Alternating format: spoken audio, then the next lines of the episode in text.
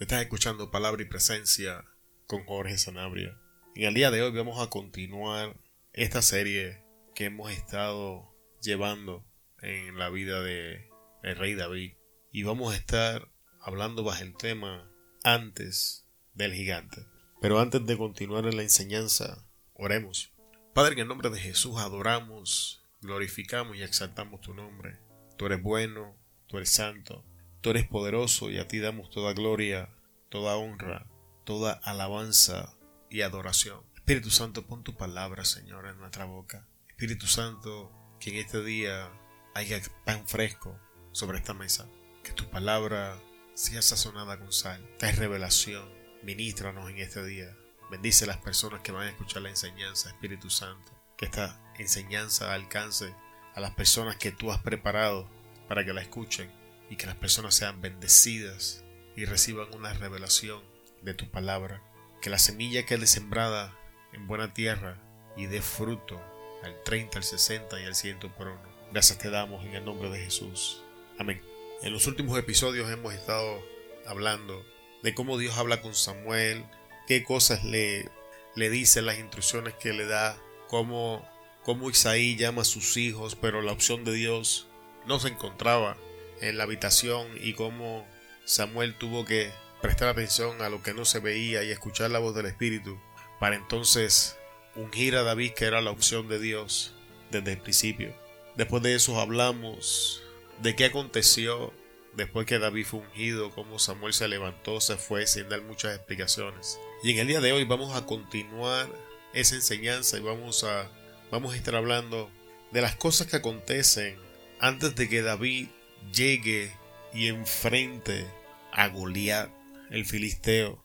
Y lo primero que acontece una vez David recibe la unción y al Espíritu Santo en su vida, y ahora David continúa pastoreando las ovejas de su padre Isaí. En el libro del primero de Samuel, capítulo 17, versículo 34, tenemos una conversación entre David y Saúl y, David le está informando a Saúl que cuando él pastoreaba las ovejas, si venía un león o venía un oso, él les hacía frente para arrebatarle la oveja.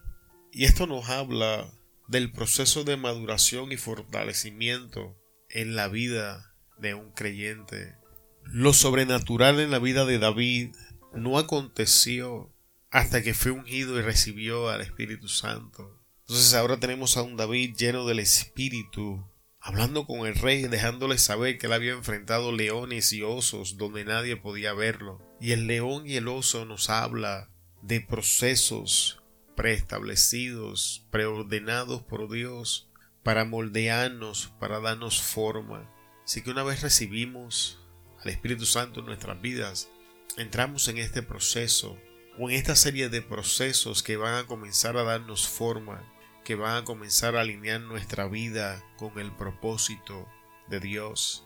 Y es importante entender y tener en consideración que estos procesos van a continuar hasta el día que Cristo venga o nosotros vayamos a dormir.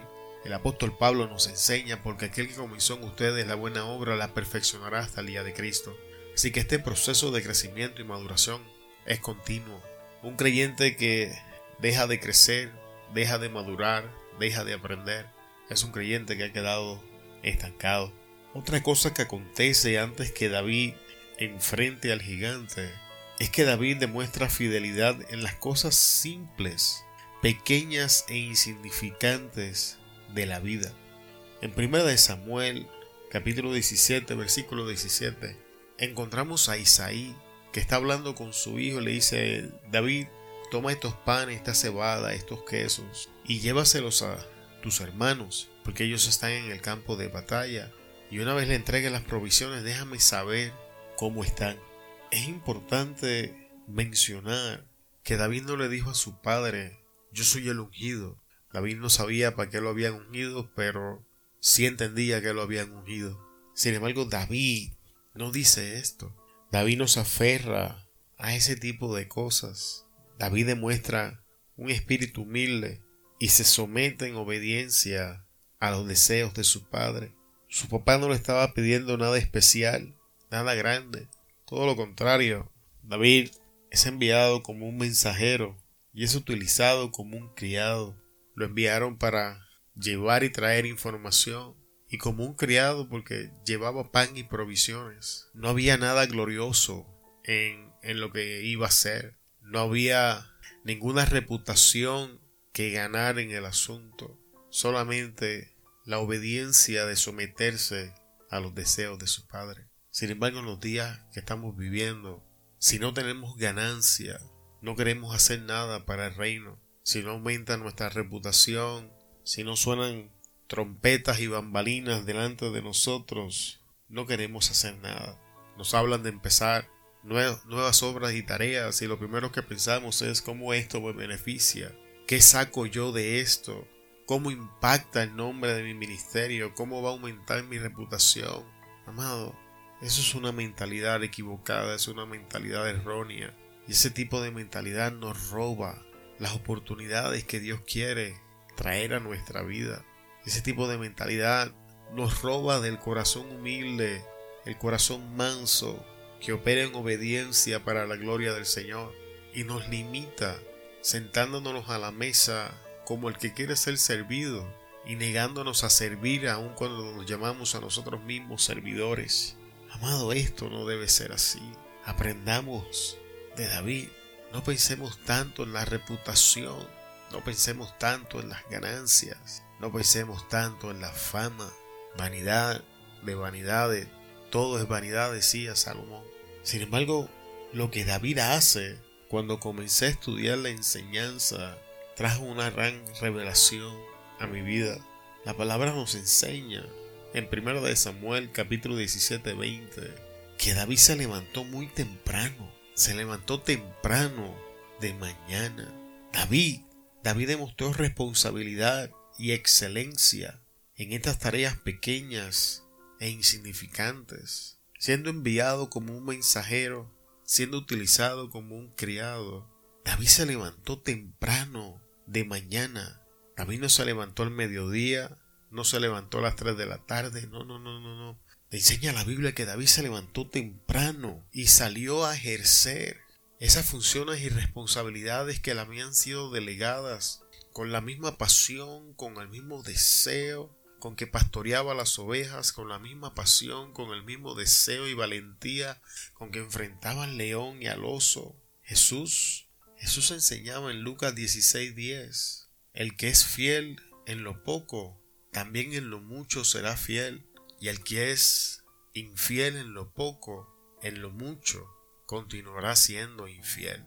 Nos engañamos, buscamos excusas para nuestra falta de iniciativa, ponemos pretextos para no servir, nos convencemos con razonamientos, pero para no hacer lo que es correcto y justificar estas cosas incorrectas en nuestra vida. Pero Jesús nos enseña que si en las cosas pequeñas e insignificantes de la vida no somos fieles, tampoco lo vamos a hacer aun cuando Él deposite cosas más grandes. Y ahora que estamos viendo los inicios de Rey David, vamos entendiendo por qué Él se convirtió en uno de los reyes más ilustres en la historia de la nación de Israel. Presta atención a los inicios de este hombre. Este hombre desde sus inicios aprendió a andar en excelencia y en responsabilidad. Desde sus inicios permitió que Dios formara su carácter. Desde sus inicios valorizó las funciones que hacían aun cuando él trabajaba para una familia que no lo reconocía, que no lo respetaba, que no lo valorizaba. Pero aún así David se negaba a ser contaminado por esa clase de basura y él se comportaba como el hombre de carácter, se comportaba en responsabilidad, se comportaba en integridad. Ponga a pensar en un momento quién podía culpar a David Si cuando llegaba el león o culpaba el oso, volteaba la cara como si no hubiese visto lo que estaba pasando y dejaba que una y otra oveja se perdiera. Sin embargo, David no se comporta de esta manera. David enfrentaba al león, enfrentaba al oso para defender bienes que no eran de él, porque las ovejas eran de su padre, el mismo padre que no lo llevó al salón el momento de ser ungido, el mismo padre que lo menospreciaba y lo tiraba al campo para no verlo en la casa, el mismo padre que hasta cierto punto en la historia podemos entender que lo rechazaba por la explicación de David en el Salmo donde decía en pecado me concibió mi madre, porque los, los expertos de la Biblia enseñan que por este verso muy posible que David haya sido el fruto de una infidelidad de la mamá de David. Sin embargo, aún con todas estas cosas, David se niega. David tenía todas las razones del mundo para comportarse de otra forma, pero David se niega, David se resiste. David dice, yo voy a hacer lo que es recto, yo voy a hacer lo que es correcto, yo voy a hacer las cosas bien. Y esto nos ayuda a entender la declaración de Pablo en el Nuevo Testamento, cuando hagan las cosas, háganlas como para el Señor. Todo lo que hagan, todo lo que emprendan, háganlo para el Señor, háganlo con excelencia. Y aquí vemos a David desde sus inicios aplicando estos conceptos y estos conceptos que David aplicó en lo pequeño fueron los mismos conceptos que David aplicó cuando era grande. Vemos las palabras de Jesús cumplirse en la escritura, el que es fiel en lo poco, será fiel en lo mucho. Y aquí vemos a David como testimonio vivo de estas palabras. David no, tan solamente se levantó temprano de mañana, la Biblia nos enseña que David operó en responsabilidad. En ese mismo capítulo 17, versículo 20 de 1 de Samuel, nos damos cuenta de que David consiguió un guarda para las ovejas. Así que no solamente se levanta temprano de mañana, sino que en el tiempo que él va a estar fuera, él busca quien asuma la responsabilidad del pastorado de las ovejas. Oh amigo líder que me escuchas, no suelte las cosas y sigue andando. Actúa en responsabilidad. Sé responsable en el trabajo, sé responsable en tu casa, sé responsable en la iglesia, sé responsable en el ministerio, sé responsable en lo que sea que estás haciendo. Si por las razones que sean tienes que salir, si Dios te está llamando a hacer otra cosa en la vida, si por motivos de la vida tienes que soltar lo que tienes, ve haciendo lo que tienes que hacer. La Biblia nos enseña que David se comportó con excelencia y responsabilidad y buscó un guarda. Comienza a preparar un líder que tome tu lugar o comienza a orar que Dios te muestre quién se va a quedar con la posición en la que hoy está en tus manos, pero no salgas irresponsablemente justificando con que Dios te llama a hacer otra cosa, con que Dios te ha dado otras prioridades y soltar lo que ya Dios ha puesto en tus manos, amado, eso no está bien, eso demuestra nuestra falta de carácter, nuestra falta de compromiso, eso demuestra cuán atrás estamos en el proceso. Y sé que estas palabras son difíciles de digerir, pero aquí está la enseñanza bíblica. David buscó quien ocupara la posición. David buscó quien lo sustituyera en el tiempo que iba a estar fuera. Si necesitas tomarte un descanso, cual sea sea la razón que tengas en este momento, la Biblia nos enseña que nosotros somos los responsables de encontrar quien ejerce esas funciones en lo que nosotros nos movemos. Vamos a hacer uso de oración, vamos a hacer uso, sí, definitivamente tenemos que consultar con el Espíritu Santo, pero no podemos sencillamente salir y dejar una posición vacante en el lugar donde nos encontramos, porque Dios nos puso en ese lugar por un motivo, por alguna razón.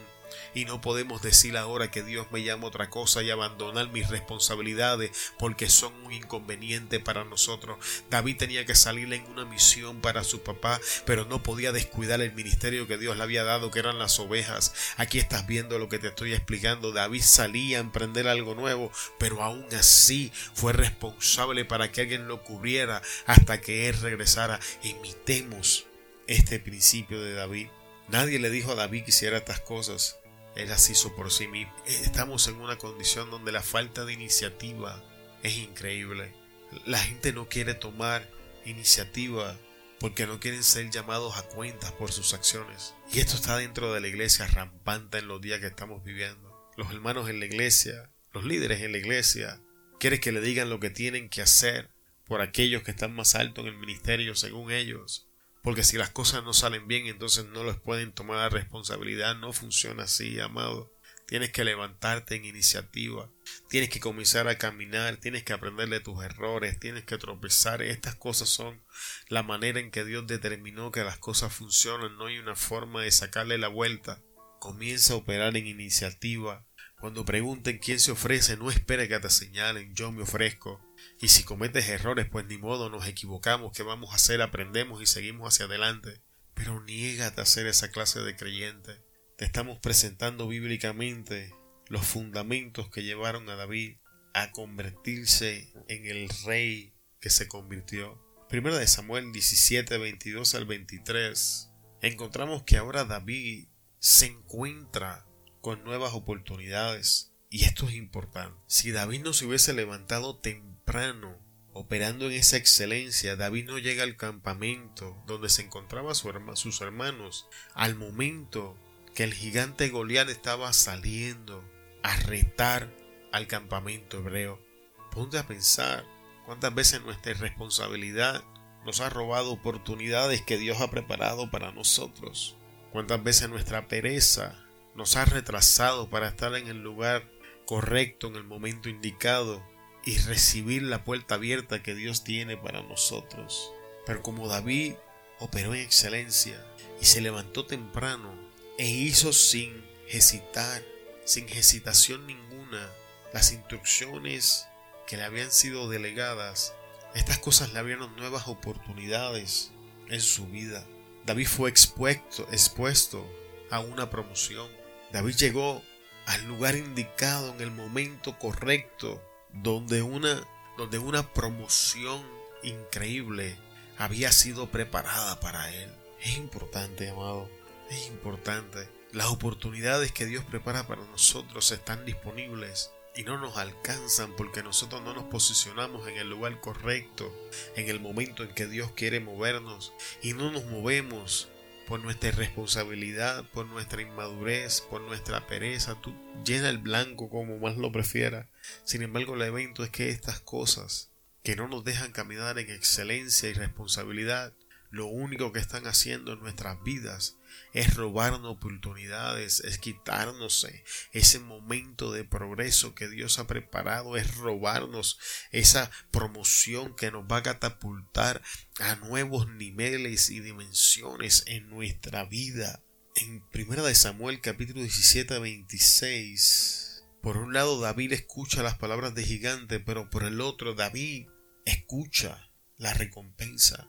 Y ahora presta bien, presta atención a lo que te voy a enseñar. Porque antes de David decir que iba a enfrentar a Goliat, David buscó entender la recompensa.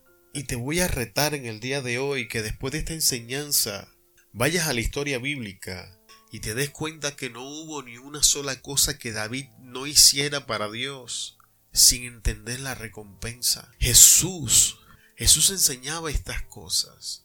Jesús decía que, que le dé un vaso de agua a un profeta, recompensa de profeta va a tener. El reino de los cielos está basado en recompensas. Dios recompensa, Dios es el galardonador de los que le buscan. Pero sin embargo en los días de hoy no entendemos la recompensa. Y es importante mencionar que no todas las recompensas son económicas ni materiales.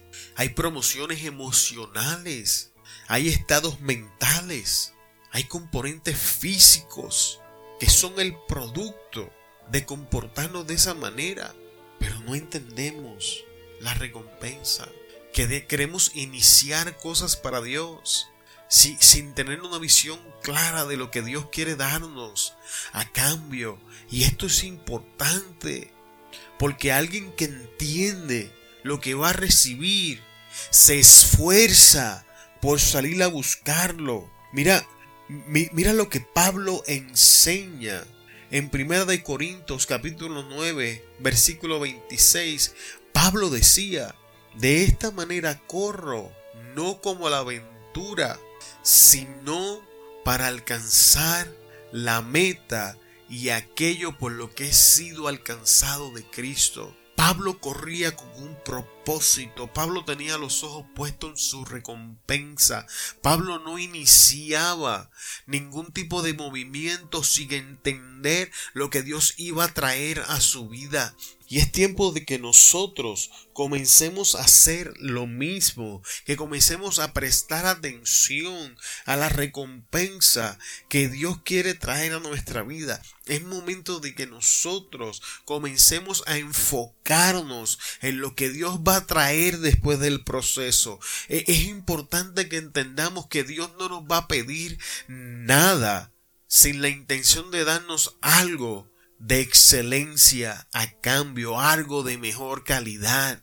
El profeta decía, porque yo sé los pensamientos que tengo para ustedes, pensamientos de bien y no de mal, para darle el fin que esperaban en otra parte de la Biblia. Dice que Dios es capaz en abundancia para sobrepasar nuestras expectaciones. Que cosas que ojo no vio, ni oído escuchó, ni boca habló, ni han subido al corazón del hombre, son las que Dios tiene preparadas para nosotros los que le buscamos. Entonces, ¿por qué no accesamos a estas cosas? Porque queremos iniciar proyectos sin entender lo que Dios quiere traer a nuestra vida. Queremos entrar en procesos sin comprender cuál es la recompensa después que la pasemos. Y, iniciamos este tópico explicando que no todas las recompensas son materiales, pero son recompensas. Comencemos a orar y a buscar el rostro del Señor, que nos ayude a entender la recompensa que Él quiere traer a nuestra vida. Y por último, en el día de hoy, David no sintió vergüenza en preguntar más de una vez cuál era la recompensa del hombre que enfrentara al gigante. ¿Sabes qué?